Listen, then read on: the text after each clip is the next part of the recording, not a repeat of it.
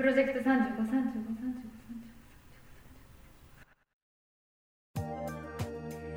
久しぶりの。前回そうそうそう。なんでこんな久しぶりなんだろう35 3535なんで久しぶりなんだろ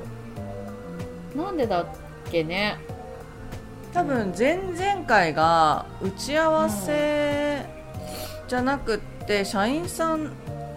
との話し合いだったから。いやでも社員さんとの話し合いの後に打ち合わせしたよねうん。あだから前回がなんだろう。まあいいんじゃない？まあいいか。もうよくわかんないから。まあよくわかんないけどえっと6月の10日かにえっと第4回の打ち合わせをやってまあそれでそ,、その私たちが社員さんと話し合った内容とかをまあ,、うんうん。あのおさらいしつつ、うんうんまあメインはその5月から結構刷新した部分経営刷新した部分が多かったからメニューを減らすとか月曜をもう完全に休みにして週休2日制にするとかをやったからそれのこうなんていうの影響っていうか体感がどうだったのかっていうのを聞き取ると同時に、まあ、数値的にそれがこうなんていうのマイナスに触れてないのかっていうのを確認するっていうのが結構メインだったよね。そうだね。あのプロジェクト的にはそうだね、うんうんうんうん。はそうね。いで、まあ、結論としては5月、えーそうだね。5月からそこの営業体制を変えたあの悪影響っていうのは売上面では出てませんね、うん。うんうんむしろあの、まあ、コロナも明けてきてっていうところで、えー単価っていうのもだいぶ、えっと、なんかななんなら最高うんうんうんうん。売上、例年と比べるとっていうのも叩き出してるっていう状況だから、過去過去5年の中でだかそうそうそうそうそうそう。だから結構状況うまくいったんじゃないかっていうのと。そう。なんかあとは利益がどうかっていうところでなんかうちらその規模をさ売上高をガーッと増やしたいっていうよりかは、あのうちらっていうかその銀杏の経営うんうんうん銀杏としてはね、うんあの売上というよりかはあの利益を、うんうん。えっと同じ同じ売上高で利益を上げていきたいっていうそうそうそうそう。そうミニマムな経営を目指してるから、ちょっと利益面はこの前の時点では見えてなかったのでわかんないけれどもそこは確認が必要だねっていううんうんうん。話だったかなと思います、そうね。でもまあ現実的に見た時に、その厨房の人数が1人減ってるから、まあ、人件費の面見てもちょっと減ってるんじゃないかっていうふうには言えるよねきっと、そうね、まあ、あとはその仕入れの値段もきっと上がってるだろうしこの値上げが起こっていて。で同時にそのあなんていうの？売り上げが高かった理由としてメニューの刷新と同時にちょっと値上げもしてるからそれで売り上げが高くなってるっていうのは、まあ、あり得ていてで実際にそのコストの面仕入れでもきっと上がってるからそれがうんそれをこう加味した時に利益利益っていうものがどれほどその前年度、前々年度というか過去5年と比べてどうなのかっていうのはもう少し、ね、細かく見ていく必要性はありそうだよね。そうだねそうだね、でもなんか私これさ聞いててすごい面白かったのがさやっぱりなんかその、銀杏のおかみさんもその主人の奥様もそのそばで経営を見ていて、やっぱりその店主のこう役割の重要性っていうのをみんな結構主張してたじゃない？うんうんうんうんうんうん。それで確かにその厨房が1人減ってすごく体力面では削られるというかそのフォーメーションが定まるまでは結構大変だったってみんな言ってたけどでも1人減らしたことで店主の見なきゃいけないところがそばに集中できたみたいな。逆にね、そうそうそう。今までは釜は釜の人みたいなのがいて、うん。で店主は他のことをやってて、だけどそばを茹でるのは釜だからそれに対して物言いをして、結構そこで空気が悪くなるみたいなことがあったけれども、もう一人減ってしまったことによって、もう店主がそばに集中してそこだけをやるっていう風なこうんうシフト体制になったから、結果その方があの空気が良くなったみたいななんかそんな話をしてたようんうんうんね。うんうんうんうんうんうん。そうそうそうそう。やっぱりあのミニマムなちょっと運営みたいなことを目指したことによって、あの見る範囲が少なく済んだからあと、うん。あれだわ本当おかみさんがなんかもう本当に早く上がれて、うん。11時ぐらいには上がれるようになったっていう話で、まあ、11時でもまだ遅遅いんだけどうんだけどだってそれまでがさ23時とかさ、ねえ行く12時超えるのが普通みたいな状況だったからさ、もうちょっともうそれはもうやもうマザエさんにはもうもうちょっともそう。う睡眠というかねそう休んでもらわないとそう。なんかやっぱりまああの長期的に長期的に続けるっていうことが一番大事だからそれがうまくね持続可能なう、うんうんうん。風にしていかないとねっていう、そうねそうね。そうそうそうそう。いやだからそこが解消なんかしただけでも本当に変えてよかったなっていうふうに、そうねそうね。成功と言えるんじゃないでしょうか。そうそうそうそうそうよねう。ん。あとはなんかあのまあちょこちょこと見ていくっていうか細かくもう少し分析していって見てい、うん。あのどういうところで削っていけるのかとかどういう風な体制でフォーメーションを組んだ方がよりいいのかみたいなところもそうだし、うんうんうんあと社員さんに対する接客のやり方っていうものをもう少し一律化させてその銀杏っていうこうブランドってものをもう少し確立するとかやることはねまだまだ続々と出てくるんだろうなと思うけどで加えてやっぱりその、ね。なんか前回はさこうズームでやって向こうは3人揃われてて、こっち2人で2対3みたいな感じでさやったじゃない、うんうん。でその時に、あの天使は熱い男だからこう熱さ満点で なんか言っていたところを私は冷ややかな顔で見てたら なんかそうだったっけ？そうそうそうそう、であの冷ややかな顔で見てたらなんかやっぱ気づかれて天使に、うんえなんか、うん。なえちゃんなんか言いたいんじゃないの？って言われたから。うんうんうんうん。それで私がまあやれるもんならやってみろって感じだけどねみたいな感じで言ったらさ 結構おかみさんもあさお嫁さんも結構爆笑しててよくぞ言ってくれたみたいな。そうそうそう。いやだからそのないちゃんと天使のその関係性がさ、こうなんかこういいよね多分。多分さこのプロジェクトでさないちゃんが多分いなかったらさ、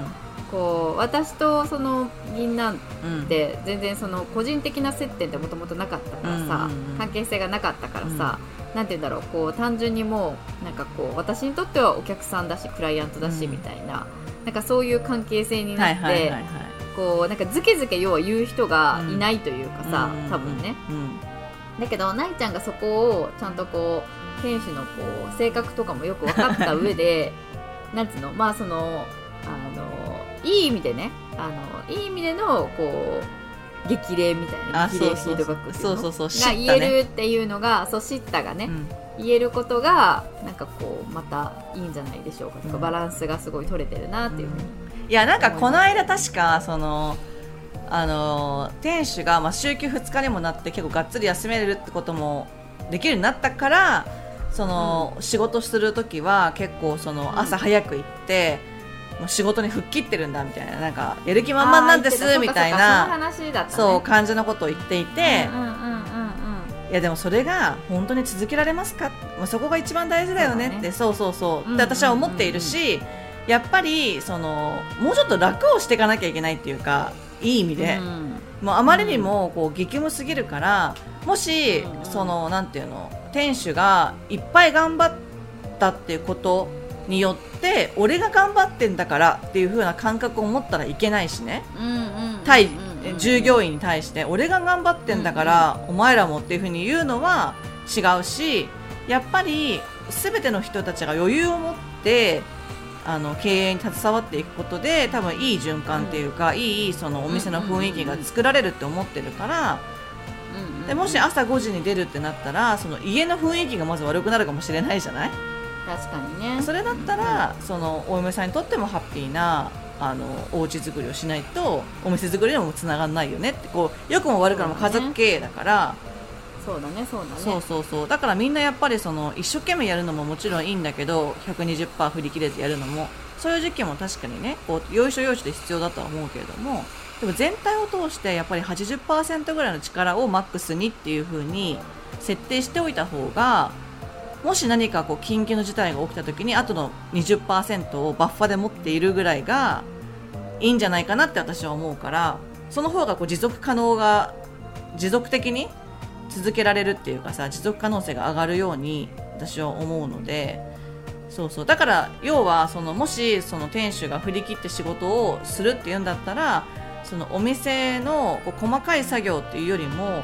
こうもうちょっとマクロ的な戦略とかマクロ的な数字の読み方とかどういう方向性に持っていきたいのかとか、そういうもう少しこうなんだ思想的な部分を学んでいってほしいというかね、まあ、学んでいってほしいっていうのは超上からだけどそういうのを考えるところに時間を割いた方がいいんじゃないっていう。あそうだよね、うん。それももう一個のあのこの前の打ち合わせでのポイントのだったよね、うんうんあの経営者としてそのなんていうんだろうこうフル稼働するプレイヤうんうんーとしてこう、店主が稼働するのではなくってあのもうちょっと経営者としてのうん。あのスキルなりマインドみたいなところも学ぶべしっていう。うんそうそうそうそうそうそう。ないちゃんからのねそうそうそうそう。最後お達しだったよね。そうそうそういやでもそうだよね。そのこの前も面談したその社員さんからのヒアリングをうん。やっぱ聞いてもさ店主の存在っていうのが、まあ、当然経営のトップだし、お店にもずっといるし、あのムムードその一日のムードをすごく左右する、あの大きな要因だから、そこはなんかちゃんと余裕を持ってあの自分がもういっぱいいっぱいになったらもうねなんかイレギュラーなことがあったらもうそれで終わっちゃうからさ、お店の雰囲気が変わっちゃうから余裕を持った方がいいっていうのはその通りだと思いますわ。だから多分なんか私が知ってるこう店主の性格から読むに多分ちょっと自信ないところもあるから強く出ちゃうっていうのはあると思うんだよね。でも本人が自分のことを自分で客観的に評価している以上に人は彼のことを評価しているはずでだかうん。ら社員さんも彼のことがすごい大事だからうんこそ彼と当たるっていうかうん。彼がうん。本当お店の中心でお店の雰囲気を全部作ってるっていうふうに認めるからこそこういろいろこうなんていうの問題もあったりすごい頼ってたりってこともあるわけじゃない？うんだからなんかもう少し自分はちゃんとできてるんだってこう自信を持ってもらってそのお店のことに関してはね。そうそう。だからそんななんてプレイヤーとして時間を120%割くんだったらそこをちょっと60%ぐらいに下げてもらってあと20%をもう少しこうマクロ的なところを見ていくっていう風に徐々にね一気には絶対難しいと思うけれども徐々に徐々にシフトしていけるようなこうなんていうの、うん。空間作りみたいなことをお手伝いできるのがいいのかなみたいなね。そうね。そうそう。って思いました、はい。はい、でもこの間さ今週に私一回その同僚と一緒に行ってさああの銀杏。ね。言ってたね。うん。そうで久しぶりにそのなんてい薪以外の人とあそこをこう、うん。がっつり使ったっていうのでで私的にはやっぱりいや多分わかんない。おかみさんがサービスしてくれえでもデデザートはねサービスしてくださったんですけどすいませんって感じなんだけど、うんうんうん。そんな請求してくださいって私お金ならあるわよって感じなのでうんうんうん。そう。だけどなんかえなんかリーズナブルだなって思ったっていうかうんうんうんだってすごい5品ぐらいあのーなんていうのえっとなんていうのそのおつまみを頼んでうん。うんそれで1人大体1.5杯ぐらいのお酒を飲みうん。でお蕎麦も締めで4人いたけど3杯頼み。で1人当たりの金額が5000円いってなかったから。いうーん。なんかサービス入ってんじゃないのそれ？や入ってんのか本当かな？そっか。なそう。へえだからそれだったらでもすごいリーズナブルだよね。あのお店の空間そうそうそうそう。雰囲気すごいいいし。しだからなんかいやもうちょっと撮ってもいいんじゃないって私だけに思ったっていうか。あとなんかちょっと思ったのはその夕飯のお蕎麦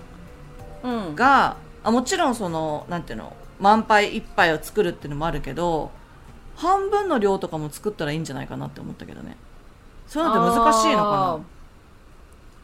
な？確かにね。なんか締めで食べるじゃん。そうだよね。最後にね食べるから半分とか3分の1とかやっぱ来たからにはそば食べたいからねそうそうそううそうそう。でも、その飲み屋さんとしてのそばのその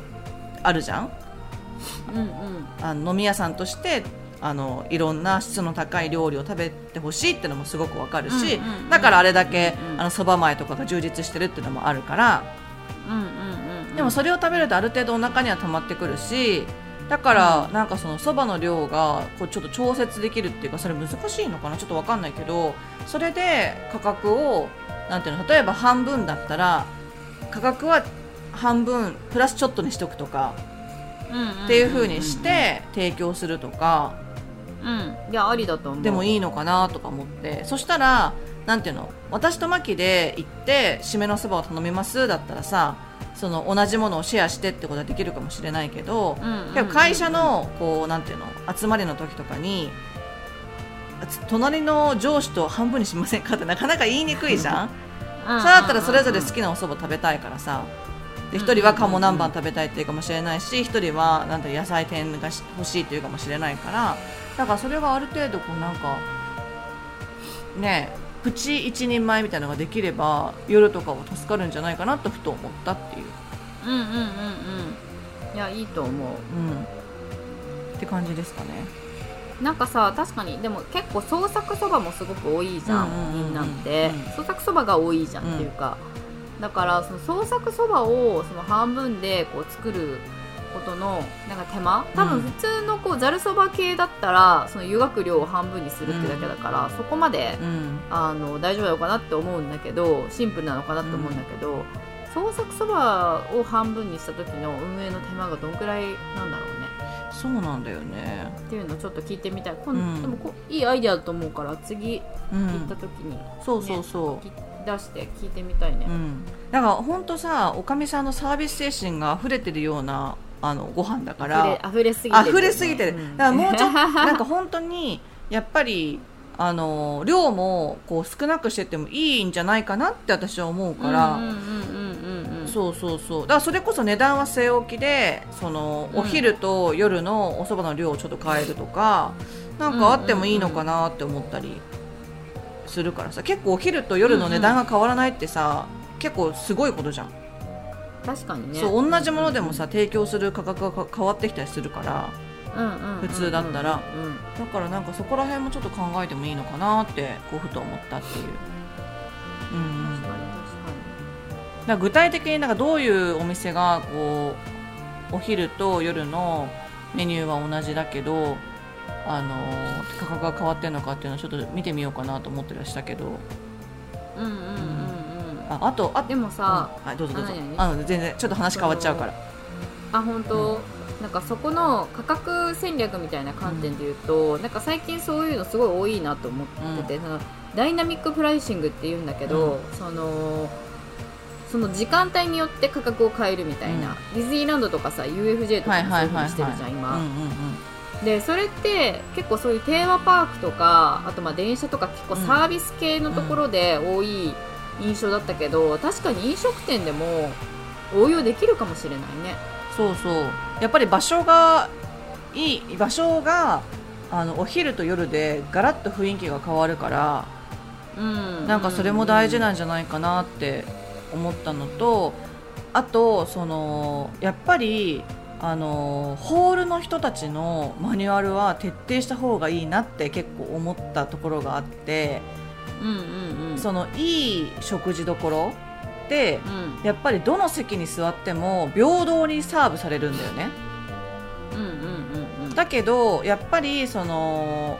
銀杏の机の位置とかから奥の人にはサーブしにくかったりってあるじゃない？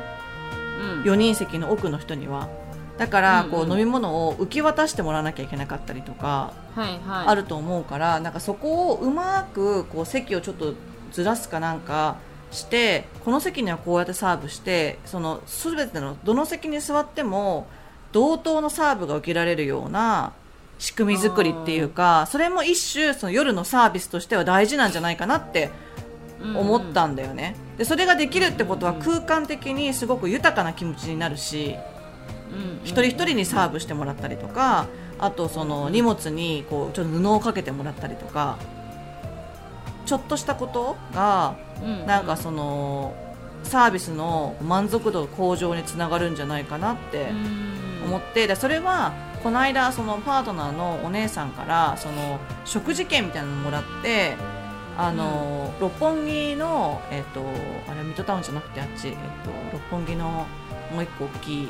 ビルあるじゃないですか。ミッドタウンじゃなくて。六本木ヒルズ？あ六本木ヒルズ。六本木ヒルズの,、うんうんあのレストラン結構こ高級なレストランのランチ限定メニューみたいなのを食べられますよみたいな感じで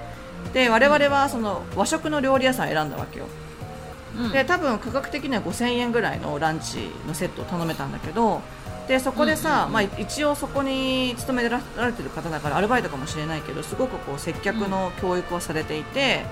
うん。でまあもうさマスクをつけてる人つけてない人ってそれぞれだけどマスクをつけてるお客様が来店されたら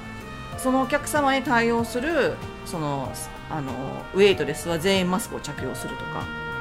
っていうのが徹底していてうんうんうん。でやっぱりあの例えば男女2人でうちは来店したからその時には女性のあの椅子を引いてあの入れてあげるとかっていうのを率先してそのウェイトレスの人がやってくれたりうんうん。あとそのなんていうのあのサーブの仕方も一人一人にこうやる、こう受け渡す系じゃなくて一人一人に置いて置くっていうのを徹底してる感じがして、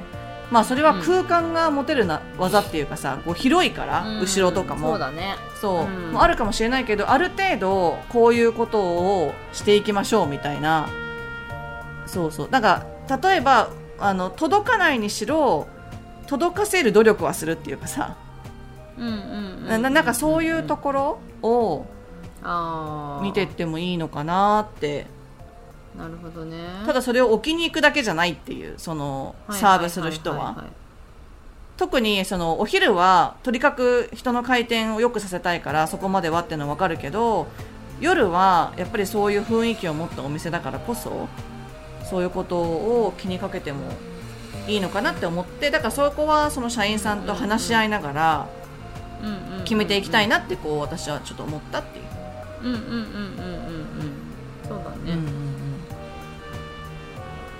そうそう。いつもほら2人で行くからさ2人で行くとあんまりそのお皿の受け渡しとかなかったけどこの間4人で行ってやっぱりそれがどうしても起こっちゃったから、うん。まあそれは全然いいんだけど気になったんだ、まあ、気になったって別に悪いことじゃないと思うんだけどなんかその、うんうん。もうちょっとこうラグジュアリーな雰囲気にしたいんだったらなんかそこはちょっと気をつけてもいいポイントなのかもしれないなってそのちょ本当にそのあの銀杏で夕飯を食べるちょっと前にその六本木のレストラン行ったっていうのもあって、うんそういうとこ多分気に気使ってるんだろうなってことがちょっと見えたからさそっちで、うんうんうんうんだからそういうのもこうちょっといただくのもありかなっていう。うんうんうんうんうんうん。そうね、うん。まあただそれをさやればやるほどさそこにこう神経を使えば使うほどさまあなんていうの運営コストというかハードルみたいなのが上がるわけじゃんか。ああまあそうね。そう。だからどこまでまあ何どこまでの感じを目指目指すかよね。あそうそうそうそう。なんか例えばさいっそさなんかこう下町ですこう愛されるそば屋うん。みたいのを目指すのであれば、あじゃあすいませんちょっとここに置いとくんでみんなで配ってもらってもいいですかみたいななんかそういう雰囲気っうんうん。ていうのもありだし、うそうそう。みたいな。そうだからそこのこうどこを目指すかによって、うん。そこも変わってくるからそこもちょっと店主とか、ね、み皆さんの希望というかね、うん。イメージとすり合わせて決めていきたいよね。でもすごいいいなって思ったのはなんか夜に行くとあのなんていうのこうなんていうんだろうな。えっとなんて布巾と布巾っていうかこう、うん。紙とあのお箸がこう置いてあるわけよ席に。もう予約していったから、うん。そうするとなんうんうん。かすごく、あのいいところに来たって感じがものすごくするんだよね。あー。ただの居酒屋にファって行ったじゃなくって、なんかその台紙が一枚置いてあるだけでうんちょっとこう高級感があるっていうか、うん。だからそういうのはえだってめっちゃこ凝ってるもんねそうそうそうそう。のマークとかね。そうそう。で絵もすごい可愛いし。うんうんうんでやっぱりメニュー選びの時にみんなやっぱ絵見たしさ。うんうんうんうん。うんやっぱああいうところは可愛いとか言ってたし。ねえ、次のなんかさメニュー夏のメニューをこう話すのもさ楽しみだよあそうそうそう。でやっぱりねそのメニュー見ててあのあ、うん。7月これ始まるんだとかみんな言ってたからやっぱりあのカミングスーンはすごい効果的。おおいいねいいね。あ7月だったらこの旬、なんかこれ食べたかったとかって言ってて、